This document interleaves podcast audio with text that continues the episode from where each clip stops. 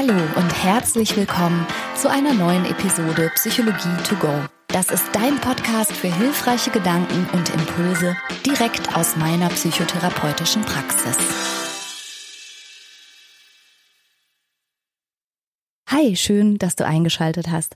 Ich bin Franka Cerutti von Beruf Psychotherapeutin und heute möchte ich mal wieder etwas über eine Störung erzählen, eine psychische Erkrankung, die wirklich relativ unbekannt ist, obwohl sie häufiger vorkommt als Essstörungen. Und das ist die sogenannte körperdysmorphe Störung. Ich bin darauf gekommen, weil ich gestern mal wieder durch eine der Städte gefahren bin, in der ich früher gelebt und auch gearbeitet habe und vielleicht kennst du das auch, wenn du an so alten Orten vorbeifährst, dass da immer so Erinnerungen aufploppen an verschiedenen Ecken und du dich an Sachen erinnerst. Und in dieser Stadt bin ich als Bezugsbetreuerin, als Bewo-Betreuerin tätig gewesen für chronisch psychisch erkrankte Menschen. Das ist eine aufsuchende Tätigkeit. Das heißt, ich bin in dieser Stadt viel herumgefahren und habe eben Menschen, die an einer psychischen Erkrankung litten, die sie auch eben in ihrem Alltag beeinträchtigt hat. Ich habe die zu Hause aufgesucht und habe sie dabei unterstützt, eben äh, Dinge zu bewältigen, die sie alleine nicht schaffen konnten oder habe sie auch begleitet zu Therapieterminen und so weiter. Das war mein Beruf in dieser Stadt. Und da ist mir in diesem Kontext gestern im Vorbeifahren eingefallen, dass ich mal an einer Haustür ganz oft geklingelt habe und immer wieder versucht habe, in Kontakt zu kommen mit einer Person, wo eine Angehörige uns als Bewo-Büro gebeten hatte, mal zu gucken, ob wir helfen können. Und das habe ich versucht. Ich bin öfter hingegangen, habe geklingelt und habe über die Gegensprechanlage, wie gesagt, versucht mal Kontakt herzustellen. Und ich sage gleich, es hat nicht funktioniert. Und was bei dieser Person los war, war, dass sie nach Angaben eben der Angehörigen unter einer so heftigen Ausprägung der sogenannten körperdysmorphen Störung litt, dass sie die Wohnung nur nachts verlassen hat, nur im Dunkeln und nur wirklich, muss man sagen, maskiert und kaschiert. Und das war noch weit, weit, weit vor Corona. Ähm, diese Person hat sich wirklich mit Baseball-Cappy, Perücke, Schal und ganz viel Make-up so zurechtgemacht, dass sie sich dann in der Dunkelheit getraut hat, das Haus zu verlassen und für die notwendigsten Lebensmittel oder so etwas zu sorgen, dann an der Nachttankstelle. Und der Grund war eben diese sogenannte körperdysmorphe Störung. Und diese betroffene Person war der festen Überzeugung, dass sie aussehen würde wie ein Schwein.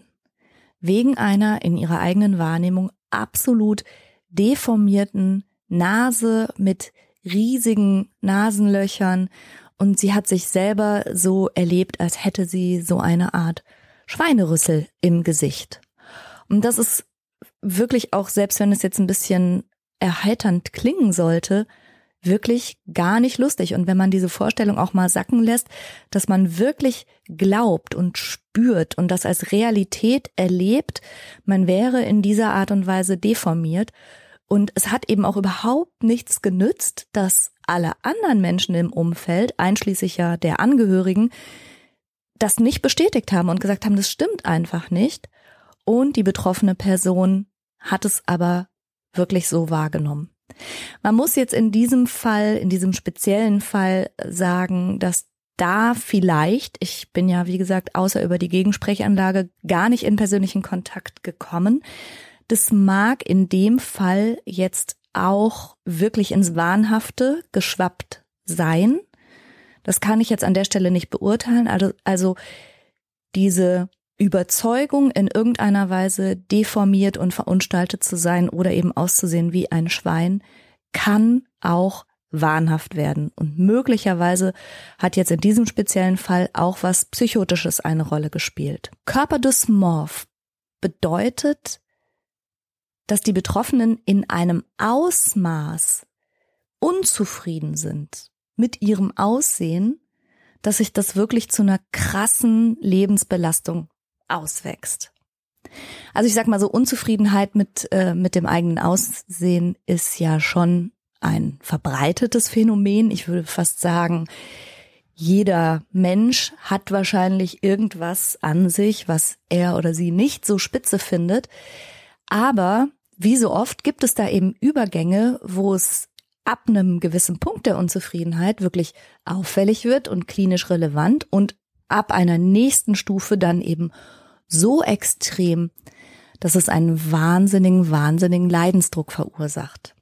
Und da, wo Menschen vielleicht manchmal unzufrieden sind mit, was weiß ich, der Form ihrer Beine oder einem Pickel, den sie im Gesicht haben, geht das eben bei Menschen in diesen Extremen so weit, dass sie im Grunde permanent gedanklich, aber auch in ihrem Verhalten damit beschäftigt sind, diese vermeintlichen Defekte zu überprüfen, anzuschauen, vielleicht auch irgendwie zu korrigieren oder zu kaschieren. Das heißt, sie versuchen das zu kontrollieren, zu betrachten. Sie sind mit den Fingern dran zugange oder versuchen eben irgendwas zu verhüllen, zu überdecken, zu schminken und so weiter. Bei der Körperdysmorphenstörung geht es meistens um Dinge, die sich im Gesicht oder am Kopf abspielen, die also auch sehr sichtbar sind. Also das könnte zum Beispiel die Haut und die Hautbeschaffenheit sein, aber auch die Form von Teilen, die zum Gesicht und zum Kopf gehören, wie zum Beispiel die Nase, die Augen oder die Ohren. Es kann sich darauf beziehen, dass irgendwas als unsymmetrisch oder zu groß erlebt wird. Manchmal geht es auch um die Zähne oder um die Haare, insbesondere wenn die lichter werden sollten. Es kann sich aber auch auf alle möglichen anderen Körperteile beziehen, also auch zum Beispiel auf die Beine oder auf das Gesäß. Und interessanterweise scheint es so einen kleinen Geschlechtsunterschied zu geben. Bei Männern geht es auch häufiger mal um die Genitalien oder die Muskulatur. Und das nennt man dann äh, nicht, nicht ganz fachlich, also nicht wir Psychologen, aber so populär wissenschaftlich liest man das schon mal in Zeitschriften. Das ist dann der sogenannte Adonis-Komplex. Und die Wahrnehmung dieser als eben so unattraktiv erlebten Körperbereiche ist in einem Ausmaß verzerrt, dass eben die Betroffenen selber glauben, das ist so hässlich und so unattraktiv und sie halten diese Einschätzung auch für so real, dass sie eben so wie diese eine Person, bei der ich häufiger mal geklingelt habe, dass sie wirklich sich der Beobachtung anderer Menschen oder der Beurteilung durch andere Menschen am liebsten nicht aussetzen würden und sie das unfassbar nervös macht, wenn sie eben betrachtet werden, weil sie glauben, dass die Aufmerksamkeit aller anderen Menschen im Umfeld eben in genauso einem Ausmaß auf genau diesen Körperteilen liegt, eben zum Beispiel der als zu groß empfundenen Nase oder den zu langen Ohrläppchen oder was weiß ich, ähm, so dass sie eben der Kontakt mit anderen Menschen unglaublich belastet. Also bei dieser hm, betroffenen Person in dem Stadtteil, in dem ich früher gearbeitet habe, war es eben, wie gesagt, so, dass sie nur noch im Dunkeln das Haus verlassen hat und ganz rudimentär von der Tankstelle mit Lebensmitteln versorgt hat. Und da kannst du dir vorstellen, dass jetzt an sowas wie eine Berufstätigkeit oder eine Beziehung oder ein Familienleben oder sowas überhaupt nicht zu denken war. Das war jetzt schon eine wirklich erhebliche und extreme Ausprägung. Aber ich hatte ja schon gesagt, also von einer, sagen wir mal, milden Unzufriedenheit, die wir alle vielleicht je nach Tagesform ein bisschen von uns kennen, bis zu diesem Extrem, das ich gerade geschildert habe, gibt es eben ein breites Feld. Und ich habe schon das Gefühl, dass die körperdysmorphe Störung gerade auch jetzt in diesen Zeiten, wo wir alle von Social Media geflutet werden und die ganze Zeit mit äh, gefotoshoppten und gefilterten Bildern konfrontiert sind, einfach an Aktualität nochmal gewinnt. In der International Classification of Diseases ist die körperdysmorphe Störung oder man nennt sie auch Dysmorphophobie im Zwangsspektrum angegliedert. Und zwar deshalb, weil eben die Beschäftigung mit den vermeintlichen äußerlichen Mängeln so obsessiv und so zwanghaft ist, dass man das passend fand, da unterzubringen. Und die Kriterien, um diese körperdysmorphe Störung zu diagnostizieren, bestehen erstens in einer Beschäftigung mit einem oder mehreren wahrgenommenen Mängeln im Aussehen, die aber eben nicht offensichtlich sind und von anderen Menschen meistens als ganz gering wahrgenommen werden. Aus Sicht der betroffenen Personen ist es aber eben ein riesiges Problem. Und dann zweitens zeigen sie wiederholte Verhaltensweisen, wie zum Beispiel ständig in den Spiegel zu schauen oder sich auch übermäßig zu pflegen, auch wenn es sich um die Haut dreht, daran rum zu manipulieren, zu knibbeln oder auch zu schminken, als Reaktion eben auf ihre verzerrte Wahrnehmung und die Fehleinschätzung dessen, wie angeblich dramatisch, hässlich oder unattraktiv das sei. Und drittens, diese ausufernde zeitliche Beschäftigung führt eben zu einer großen Belastung psychisch, aber beeinträchtigt auch die Funktionsfähigkeit im Alltag, im Sozialleben und auch im beruflichen Kontext. Und ich hatte eingangs schon gesagt, und das war mir ehrlich gesagt selber gar nicht so bewusst, die körperdysmorphe Störung scheint statistisch gesehen häufiger zu sein als Essstörungen. Und das finde ich interessant. Ich beziehe mich hier auf Zahlen von der Uni Osnabrück, die sich auch in einer Forschungsarbeit mit dem Thema beschäftigt haben. Und die sprechen von zwei bis drei Prozent der Erwachsenen in Deutschland und sogar vier Prozent der Jugendlichen. Und außerdem scheint es eine hohe Dunkelziffer zu geben. Wie so oft, wenn Menschen unter etwas leiden, haben sie ja manchmal den Eindruck, ich bin die einzige Person, der es überhaupt so geht. Ich bin der einzige Mensch, der sowas denkt oder sowas fühlt. Und gerade die körperdysmorphe Störung geht auch mit ganz viel Scham und Verunsicherung einher. Das kann man sich ja vorstellen, dass das auch nicht auf einem ganz intakten Selbstbewusstsein fußt. Und daher kann man davon ausgehen, dass wahrscheinlich sogar noch mehr Menschen betroffen sind. Der Begriff Dysmorphophobie kommt übrigens wie so oft aus dem Griechischen. Dis bedeutet schlecht oder auch miss irgendwas. Morph bedeutet gestaltet, also schlecht gestaltet oder missgestaltet und Phobos ist die Furcht, also Körperdysmorphophobie bezeichnet, wörtlich übersetzt, die Furcht vor missgestaltet sein oder vor einer schlechten Gestalt. Und ich hatte gerade schon gesagt, dass die körperdysmorphe Störung häufiger zu sein scheint als Essstörungen.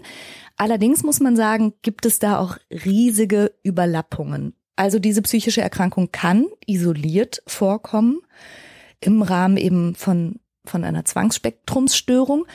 Aber noch häufiger scheint es so zu sein, dass die Betroffenen, und das ist ja ganz naheliegend, auch andere psychische Erkrankungen haben, ganz häufig zum Beispiel Depressionen. Also es ist ja auch sehr naheliegend, dass jemand, der sich nicht mehr in die Öffentlichkeit traut, sehr isoliert lebt und sich selber abgrundtief hässlich findet, gleichzeitig eben zum Beispiel eine depressive Symptomatik hat.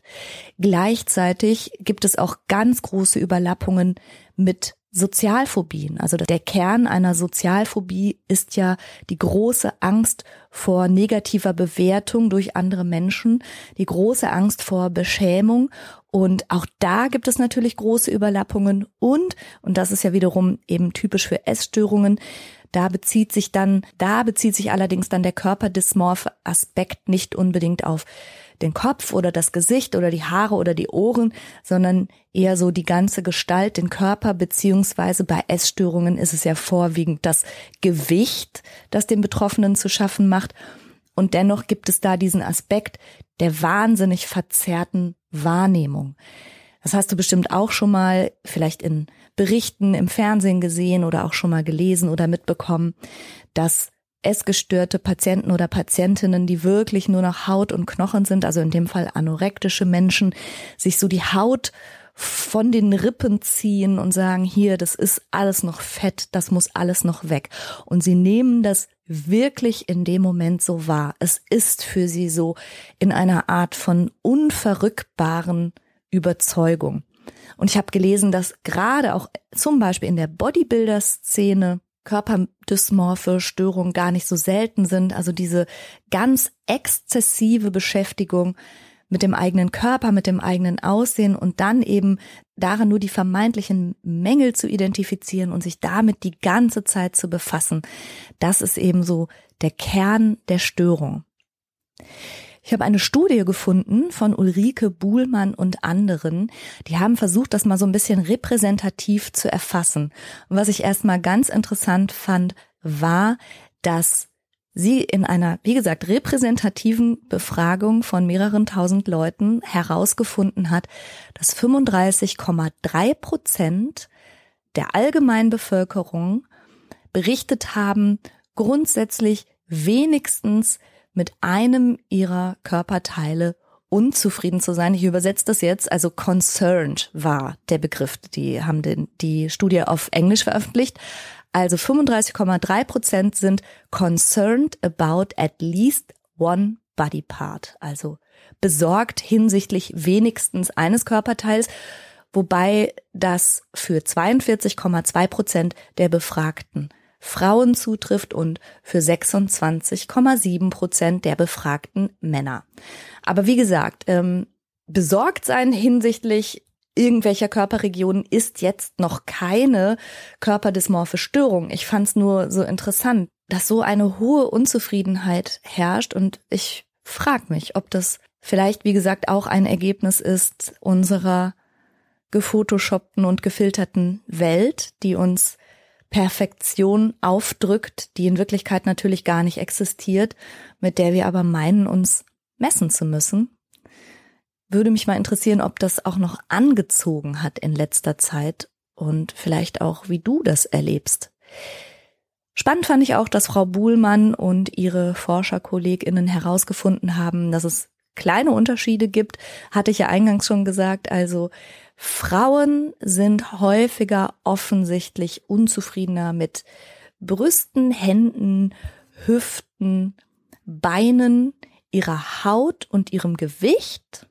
Und bei Männern bezieht sich die Unzufriedenheit in Frau Buhlmanns Studie häufig auf ihren Muskelaufbau, dass sie sich nicht muskulös genug fühlen. Das Problem ist, dass diese allgemeine, mal mehr, mal weniger spürbare, mal mehr, mal weniger relevante, leichte Unzufriedenheit ja bei manchen Menschen eben kippt in diese zwanghafte, obsessive, stundenlange Beschäftigung und diesen tief empfundenen Makel. Manche Menschen empfinden sogar regelrechten Selbstekel oder Selbsthass, wissen aber nicht, dass sich das um eine psychische Erkrankung handelt, sondern sie versuchen dann zum Beispiel durch kosmetische oder auch ähm, chirurgische Eingriffe sich da helfen zu lassen sozusagen. Und das ist ein Problem, weil es eben Studien gibt, die zeigen, dass genau unter den Patienten, die sich in die Hände von plastischen Chirurgen begeben, deutlich mehr Menschen zu finden sind, die eigentlich eine körperdysmorphe Störung haben. Das heißt, sie haben eine psychische Erkrankung und die kann der Chirurg aber eben nicht wegmachen.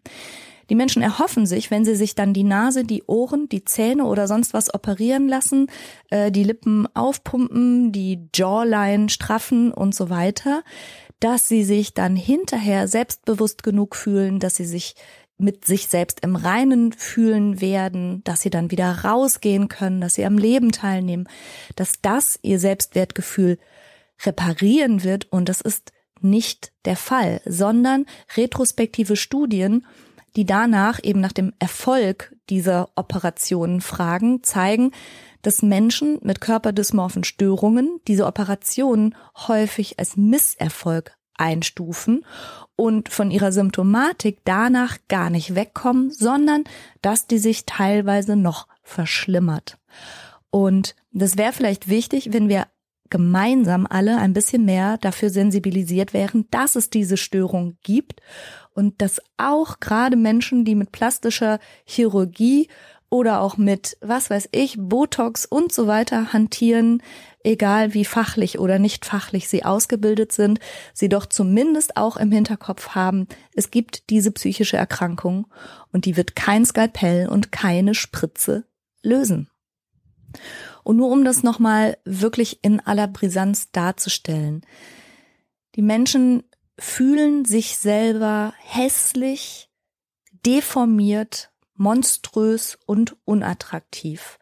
Und das Tragische ist, dass der Leidensdruck dadurch so hoch wird, dass es nicht nur zu schwersten Schieflagen im Leben kommt, sondern dass auch suizidales Verhalten, also Suizidversuche oder auch tatsächlich gelingende Suizide signifikant häufiger sind bei Menschen mit dieser Körperdysmorphenstörung als bei allen anderen Menschen. Also nur um nochmal die Brisanz klar zu machen. Also das heißt, diese Störung ist jetzt nicht sowas wie eine Modediagnose oder ein hysterischer Fimmel oder irgendwas, was Teenager haben, die ein bisschen überspannt sind und sich gerade ein bisschen viel auf ihr Aussehen einbilden, sondern wenn man wirklich unter einer körperdysmorphen Störung leidet, dann ist das gefährlicherweise durch eine signifikant höhere Suizidalität gekennzeichnet, und zwar signifikant höher als bei fast allen anderen psychischen Erkrankungen. Und das zeigt einfach nochmal, wie tief die Verzweiflung der betroffenen Menschen ist, die wirklich glauben, so wie ich jetzt aussehe, kann ich nicht weiterleben, so kann ich kein glückliches Leben führen. Und da muss man vielleicht wirklich auch mal noch ein bisschen genauer hinschauen. Also wenn man sich in den Medien umschaut, wenn man bestimmte Serien anschaut, im Moment bemerke ich so einen Trend, dass ja offensichtlich Zähne nicht nur weiß sein sollen, sondern am besten sogar im Dunkeln leuchten oder was. Also das nimmt ja teilweise so krass bizarre Ausmaße an, was uns vorgelebt wird in bestimmten Bubbles und Social-Media-Bereichen, aber eben auch in Serien und in der Öffentlichkeit, wie man in Anführungsstrichen eben auszusehen hätte. Also auf mich wirkt es teilweise das eigentlich eher bizarr und grotesk, aber wenn das der Standard für manche Menschen wird, das Ideal, dem sie nacheifern, und von dem sie glauben, so muss das sein und anders brauche ich mich gar nicht blicken lassen, dann ist das natürlich wirklich ein erheblicher Druck. Und wieder mal finde ich, ja, das Problem, unter dem dann hinterher eine Person leidet, das ist dieses individuelle Problem dieser Person und diese Person braucht natürlich therapeutische Unterstützung und Hilfe, aber es macht mich auch insgesamt wirklich nachdenklich und ich muss mich am Kopf kratzen und ganz unabhängig von dem, von dem Wunsch nach Ästhetik und dass wir alle natürlich gerne gut aussehen möchten, uns wohlfühlen möchten in unserer Haut, kann das eben diese extremen Ausmaße annehmen, wo ich denke, wow, also da sind auch wir als Gesellschaft wieder mal und wie so oft denke ich das irgendwie auf dem Holzweg angekommen. Ich mache dazu einen Post wie immer bei Instagram und freue mich, wenn du deine Einschätzung dazu auch gerne nochmal teilst. Und übrigens auf der anderen Seite natürlich wie so oft, ich habe jetzt im Rahmen der Recherche für diese Podcast-Episode viel gegoogelt und da sehe ich dann sowas wie Robert Pattinson hätte eine Körperdysmorphe Störung. Ja, und dann forsche ich so ein bisschen nach und finde dann nur ein Interview, in dem er gesagt hat, dass er manchmal verunsichert ist und kurz vor einer Party, wenn es gerade losgehen soll, sich nochmal umzieht, weil er sich dann doch nicht mehr so sicher ist, ob das gut aussieht. Nee, Leute, das ist jetzt wiederum keine körperdysmorphe Störung, wenn man sich einfach nur mal kurz die Klamotten wechselt, aber ansonsten als Schauspieler sein Gesicht viel in die Kamera hält und ab und zu aber mal ein bisschen verunsichert ist. Das ist nicht körperdysmorph. Also das ist ja immer so ein bisschen die Gefahr, dass wenn solche Begriffe dann einmal aufkommen, sie dann irgendwie auch sehr freigebig verwendet werden und auch sehr, sehr wenig sorgfältig damit umgegangen wird. Also mal unsicher zu sein, mal zu denken, och, heute sehe ich aber kacke aus. Mal zu denken, ey, nee, heute ich mit dem Gesicht auf die Party, nö, kein Bock. Das ist alles noch nicht körperdysmorph. Also bitte, wie immer gilt, Dieser Podcast ist für Information und um sich ein bisschen aufzuschlauen, aber nicht für Selbstdiagnosen gedacht. Diagnosen gehören immer in die Hände von Fachmenschen und immer gehört dazu auch eine sorgfältige Anamneseerhebung. Und wenn ich jetzt lese, Robert Pattinson hat eine körperdysmorphe Störung, dann wage ich das zu bezweifeln. Denn dass er jetzt irgendwie die Öffentlichkeit meidet oder sich sozial, beruflich oder sonst wie beziehungstechnisch eingeschränkt fühlen würde, ich kann es natürlich nicht in Wirklichkeit beobachten, aber kommt mir nicht so vor und ein Interview über, manchmal wechsle ich noch spontan die Klamotten. Nein, das ist nicht Körperdysmorph. Also am Schluss mein kleiner Appell, lasst uns alle genau hinschauen und weder in die eine noch in die andere Richtung, also weder zu lax Dinge zu übersehen, die eigentlich schon problematisch sind, noch Dinge zu pathologisieren oder zu problematisieren, die noch ganz normal sind. Also dafür gibt es ja Fachmenschen, die es beurteilen können und die einem helfen können, das richtig einzusortieren. Und solltest du das Gefühl haben, du selbst oder jemand in deiner Umgebung könnte zufällig wirklich in dieses Muster hineinfallen, dann sucht Unterstützung.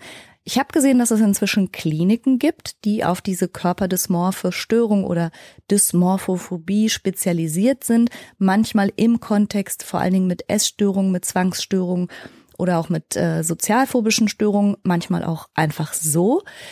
Und die eben schon erwähnte Ulrike Buhlmann hat auch ein Buch zu dem Thema geschrieben. Das kannst du ja mal googeln, wenn dich das interessiert. Ich verlinke es auch unter dieser Podcast-Episode.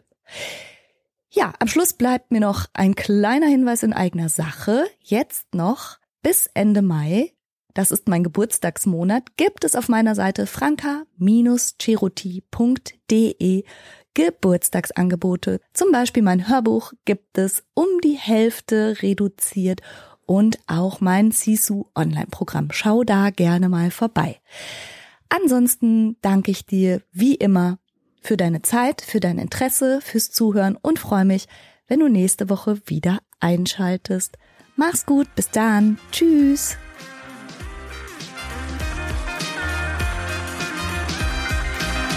Das war's für heute. Ich hoffe, du konntest eine Menge frischer Gedanken für dich mitnehmen. Mehr davon gibt's auch auf meiner Seite www.franka-ceruti.de